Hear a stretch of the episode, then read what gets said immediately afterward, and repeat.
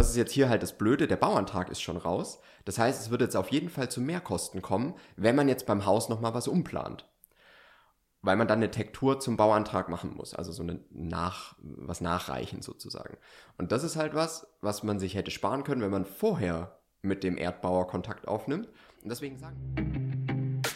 Herzlich willkommen zu Hausbautipps mit Flo vom Bauherrenforum, dem Podcast für alle zukünftigen Bauherren.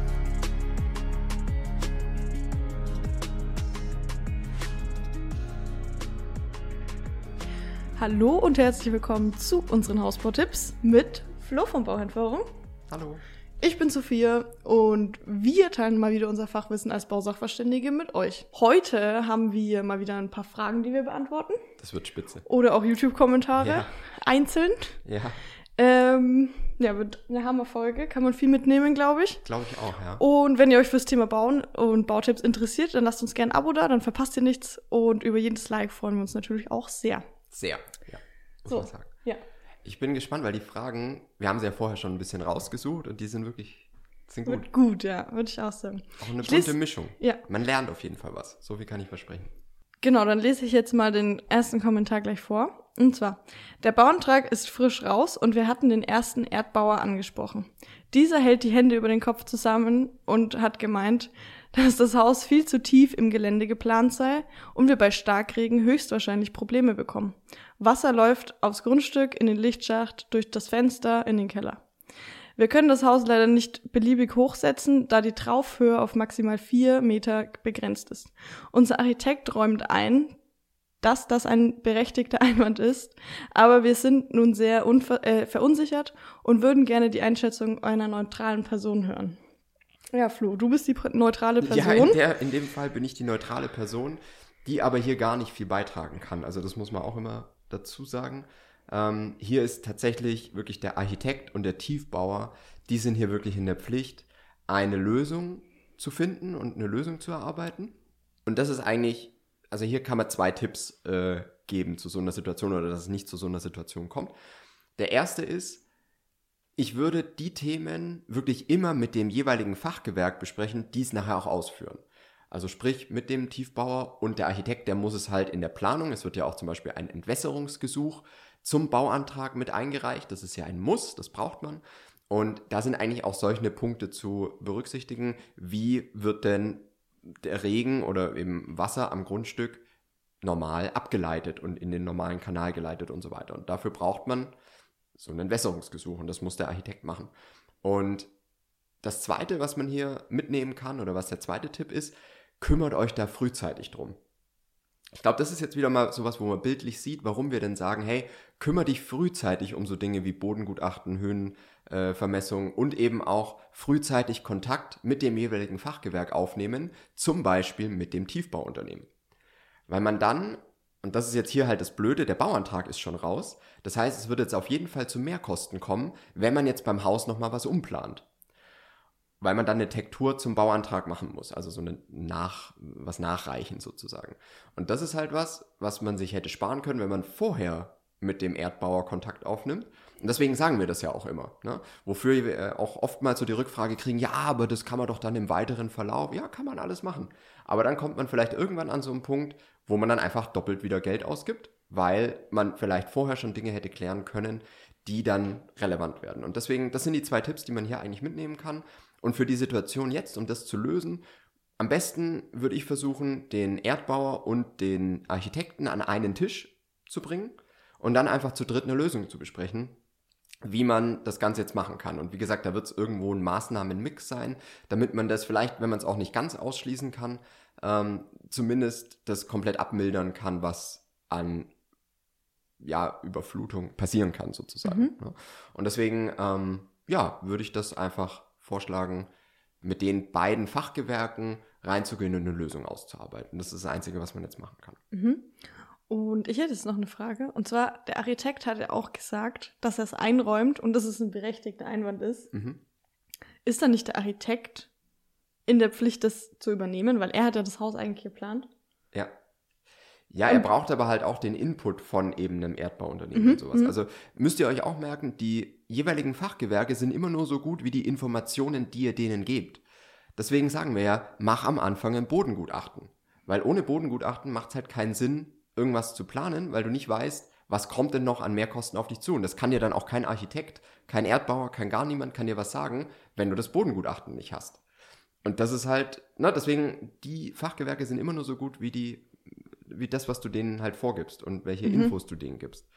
Und natürlich liegt es eigentlich im Verantwortungsbereich dann wieder vom Architekten zu sagen, hey, ich muss eigentlich erst bei eurer Lage äh, prüfen, wie das ist und da muss, sollte ich mal mit dem Erdbauer sprechen beispielsweise oder eben, vor allem wenn man dann den Bauantrag abgibt, ähm, sollte sowas ja geklärt sein eigentlich. Aber es ist halt schon so, dass man diese Koordination am Ende irgendwo selber in die Hand nehmen muss. Mhm. Okay. Mhm. Na gut. Dann kommen wir zu einem YouTube-Kommentar. Und zwar ähm, vor zwei Wochen, glaube ich, kam äh, ein Interview mit einem Kollegen von uns, und zwar dem Josef. Ja, Josef. Der hat ganz viele Geschichten von der Baustelle erzählt. Könnt ihr euch gerne mal anschauen. Wir können es auch hier verlinken. Ähm, und da war ein Kommentar drunter. Und zwar, wir haben auch einen jungen Bauleiter. Heißt das automatisch, dass er keine Ahnung hat? Kann man denn einen neuen verlangen? Finde ich einen guten Kommentar. Ja, ist witzig. Also, ein junger Bauleiter heißt nicht, dass der schlecht sein muss. Es ist eigentlich nach meiner sehr eingeschränkten Erfahrung, da habe ich jetzt zum Beispiel noch nicht so viel mit Josef oder mit, mit den anderen gesprochen, die bei uns auf die Baustellen fahren. Aber nach meiner Erfahrung, wenn es junge Bauleiter waren, waren die immer sehr engagiert, mhm. muss man sagen. Aber man kann auch hier, das ist halt immer abhängig von welchen Typ Mensch hast du da vor dir. Ist es der, der, der Paragraphenreiter, ne, der immer sagt, ja, die DIN 376, das ist so und so hat man natürlich bei den Jungen wahrscheinlich auch noch ein bisschen mehr, weil sie vielleicht noch ein bisschen unsicherer sind und sich da noch ein bisschen mehr rechtfertigen wollen oder sowas. Aber viele junge Bauleiter oder so was ich kennengelernt habe, äh, wenn ich mal auf Baustellen war, die waren immer sehr engagiert und halt auch sehr bemüht, das gut und richtig zu machen. Und vielleicht hat man da einen, der einfach noch ein bisschen mehr Energie reinbringen, als einer, der das seit 20 Jahren macht und halt so, ja, das läuft halt durch. Ne? Mhm. Ähm, kann auch für manche Baustellen besser sein, weil das einer ist, der sagt, ja, das, das kriegt man dann schon hin, der eine gewisse Ruhe reinbringt und sowas. Aber ich würde es nie ausschließen, dass jetzt ein Junger schlecht ist und ein, also ich würde nie sagen, ein Junger ist schlecht und ein Alter ist gut, sondern es kommt halt sehr auf die Person an, mit der man da zu tun hat. Bauleiter tauschen ist eine andere Geschichte. Das wird wahrscheinlich sehr schwierig. Warum? weil die Bauleiter sowieso schon eine begrenzte Ressource sind für die Bauunternehmen. Also gerade bei Bauleitern ist bei manchen Unternehmen auch die Fluktuation sehr hoch. Also haben wir auch schon erlebt, dass Bauherren sagen, oh, jetzt äh, ist der Hausaufbau so quasi in der Mitte, ne, sind wir so halb fertig. Und der Bauleiter hat gekündigt bei der Firma mhm. und sagt jetzt, ja, ist nicht mehr mein Problem. Und das ist natürlich was, was super schlimm ist oder was super schwierig ist, weil der Neue, der muss sich erst wieder einarbeiten, der kennt dann die ganzen Themen nicht und das ist einfach wirklich für eine Baustelle, die ja so komplex ineinander laufen muss, ist es super schwierig. Mhm. Und deswegen einen Bauleiter zu wechseln, wenn dann am Anfang, aber wahrscheinlich sind hier die Möglichkeiten sehr begrenzt, weil die Firma einfach sagt, ja, wir haben aber keinen anderen, den wir jetzt hier zur Verfügung stellen können oder für die Region haben oder für den Zeitraum haben oder was auch immer. Ne? Also höchstwahrscheinlich nein. Man kann es aber mal, wenn man jetzt mit dem Bauleiter, wenn man jetzt schon mal mit dem gesprochen hat und man hat einfach kein gutes Gefühl oder passt da menschlich nicht zusammen, vielleicht kann man es mit einer Firma lösen. Das geht wahrscheinlich auch wieder eher bei Familienunternehmen, die halt so eine mittlere Größe haben. Also bei ganz kleinen Firmen wird es wahrscheinlich super schwierig, weil die haben halt einfach nur zwei Bauleiter oder so. Ne? Bei den Massenanbietern, die dann wieder, weiß ich nicht, 500, 600 Häuser und mehr bauen, da wird es auch super schwierig, weil die so durchgetaktet sind, dass es wahrscheinlich nicht funktioniert muss man einfach gucken. Je nach Firma kann es noch möglich sein, aber wahrscheinlich wird es eher schwierig. Vermutlich. Ja. Okay, dann kommen wir zu unserem letzten Thema. Und zwar war das ähm, ein Beitrag auf unserer Facebook-Gruppe. Ja. Könnt ihr auch gerne mal in die Beschreibung gucken, da ist die verlinkt. Ist ein super Austausch mit ganz vielen Bauherren. Ähm, und zwar, ich glaube, ein Herr, Herr hat es geschrieben. Thema Fliesenspiegel. Wollte ich, dass die Wand- und Bodenfliesen in einer Flucht liegen und bekam diese Antwort. Bezüglich den Fliesendoppelpunkt. Um alles in eine Bahn zu bekommen, müssen wir kalibrierte Fliesen nehmen. Kalibrierte Fliesen werden mit einem Laser auf genaue Maße wie zum Beispiel 60 x 30 cm zugeschnitten. Dieses Verfahren ist teuer und führen wir außerdem nicht im Lieferprogramm. Die Fliesen, die wir haben, stehen zwar in der Haus Auswertung mit Maßen von zum Beispiel 60 mal 30 Zentimeter drin. In der Realität weichen die Maße aber ab. So, da kann mal eine Fliese 29,5 mal 60,2 sein. Ähm, diese nur winzigen Abweichungen führen aber am Ende dazu, dass die Fugen an Wand, Boden und Sockel nie genau in einer Linie sein können. Was haltet ihr davon? Ja, das ist das ist Thema. Also Fliesen ist was, was glaube ich, ein Haus wirklich auch ausmachen kann. Also ich finde es wirklich ein wichtiges Ding. Ähm, und hier wurde es jetzt schon angesprochen, kalibrierte Fliesen sind eigentlich das, was man braucht, wenn man wirklich sagt, man möchte das in einer Flucht haben zum Beispiel oder man will auch so wenig wie möglich Fuge sehen. Also man kann leider nicht die Fliesen einfach nur aneinander machen, das geht nicht, das ist auch nicht erlaubt, weil sonst äh, das einfach, weil das Haus hat halt noch eine gewisse Spannung, eine gewisse Setzung und so weiter. Und dann würden sich diese Fliesen auch verziehen und brechen am Ende des Tages. Das heißt, diese kalibrierten Fliesen erlauben es halt, die Fuge dazwischen wirklich auf einen bis 1,5 Millimeter zu machen, sodass man sie kaum sieht und dass es halt wirklich nicht wie, wie, wie auf so ein Gitter wirkt, sondern ähm, halt einfach wie eine komplette Fläche, also eine Ebene, eine einheitliche Fläche. Das bieten aber nur wenige Firmen an. Hier haben wir jetzt wieder einen Massenanbieter, der das halt nicht umsetzen kann. Haben die nicht im Lieferprogramm, wie sie sagen. Äh, ich habe es bei einigen anderen Firmen wieder mehr so aus dem Mittelfeld, da habe ich schon öfter gesehen, dass eben so kalibrierte Fliesen angeboten werden und finde ich auch wirklich eine coole Sache. Ist natürlich auch wieder ein Stückchen teurer. Pauschal kann ich das leider wirklich gar nicht sagen, da habe ich noch keine Einzelpreise gesehen, aber ich tippe mal, dass es irgendwo pro Quadratmeter schon 30, 40 Euro teurer sein wird irgendwo. Aber das ist jetzt wirklich nur eine Schätzung von mir. Ähm, weil es ist halt mehr, einmal ist es ja mehr Aufwand in der Produktion der Fliesen und dann ist es aber auch noch im Verlegen mehr Aufwand, weil der Fliesenleger ja viel genauer arbeiten muss, weil die Fuge ja viel dünner ist. Der kann mit Fugen kann man so viel ausgleichen, ähm, was man dann halt nicht mehr kann. Deswegen, es wird auf jeden Fall teurer sein, ist dann aber halt auch die deutlich schönere Variante in der Ausführung. Und kriegen auch einige Firmen hin, die bieten es auch wirklich an, aber eben eher nicht bei den Massenanbietern.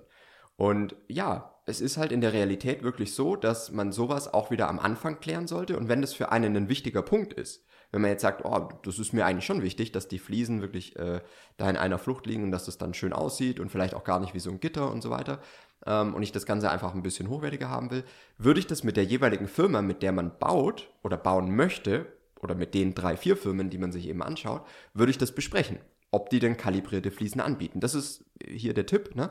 Also achtet darauf, dass die Fliesen kalibrierte Fliesen, manchmal nennt man das auch rektifizierte Fliesen, ähm, dass das angeboten wird. Und fragt es mal nach, ob es das gibt. Sowas kann man auch wieder bei einer Vorbemusterung zum Beispiel machen, dass man da einfach mal fragt, hey, bietet ihr denn sowas an? Und wenn man dann die Antwort bekommt, ja, machen wir, haben wir auch schon öfter ausgeführt, oder nee, machen wir nicht, haben wir nicht im Lieferumfang, dann weiß man da wieder Bescheid und ihr könnt entscheiden, ob das was für euch ist oder nicht. Ne? Aber finde ich eine wichtige Sache, weil es steht ja wirklich immer so drin, 30 mal 60 ist das Fliesenformat. Mhm. Format, ähm, und dabei ist es halt wirklich manchmal einen halben Millimeter hier mehr, äh, da mal fünf Millimeter mehr oder zwei Millimeter ja. weniger und so weiter. Und das ist halt schon was, wodurch nachher die Fugen einfach wichtig werden und dann hast du halt nie eine gerade Fläche sozusagen. Genau. Das ist so. Ne? Deswegen, wenn man das hochwertig machen will, sucht euch einen Anbieter, der das umsetzen kann. Ganz genau. Ja, das war auch schon mein letztes Kommentar, Flo. Da ja. ist die Folge schon wieder rum. Ja, ich hoffe, es hat euch ein bisschen was gebracht. Heute mal wieder verschiedene Themen. Finde ich auch mal wieder spannend, weil es einfach so drei Fragen waren, die aber auch super wichtig sind einfach. Mhm. Und ich glaube, aus jeder kann man so ein paar Tipps rausziehen oder so ein paar Dinge wieder für den eigenen Hausbau mitnehmen. Wenn ihr Fragen habt, schreibt uns Kommentare, schreibt uns auch persönlich, wenn ihr nicht wollt, dass das irgendwie öffentlich halt steht. Ähm, kann man ja nicht mit allen Situationen machen, wenn ihr eure Situation da mal beschreiben wollt. Ähm, und eine richtige, für euch passende Antwort kriegen wollt, dann einfach kontakt at fertighausexperte.com. Da äh, landet ihr auch direkt bei mir. Und ja, dann sprechen wir einfach. Bis zum nächsten Mal. Bis nächstes Mal. Hey Podcast, freut mich total, dass ihr die Episode hier gefunden habt und ich hoffe, es hat dir für den Hausbau schon was geholfen. Es wird mir wirklich die Welt bedeuten, wenn du den Podcast abonnierst und vielleicht auch eine kleine Bewertung schreiben kannst oder abgeben kannst. Das hilft uns einfach wieder mehr Bauherren zu erreichen und du selber verpasst keine Episode mehr. Und ganz ehrlich, es hat sich noch nie so gelohnt, äh, wirklich einen Podcast zu abonnieren. Wir haben so viele Sachen, die hier jetzt noch kommen. Wir haben super Interviews noch in der Pipeline mit Experten, mit anderen Bauherren und so weiter. Und wir haben auch selber nochmal ganz, ganz viele Episoden mit Tipps, die wir noch nie gebracht haben. Deswegen freue ich mich, wenn du dabei bist und okay, bis nächstes Mal. you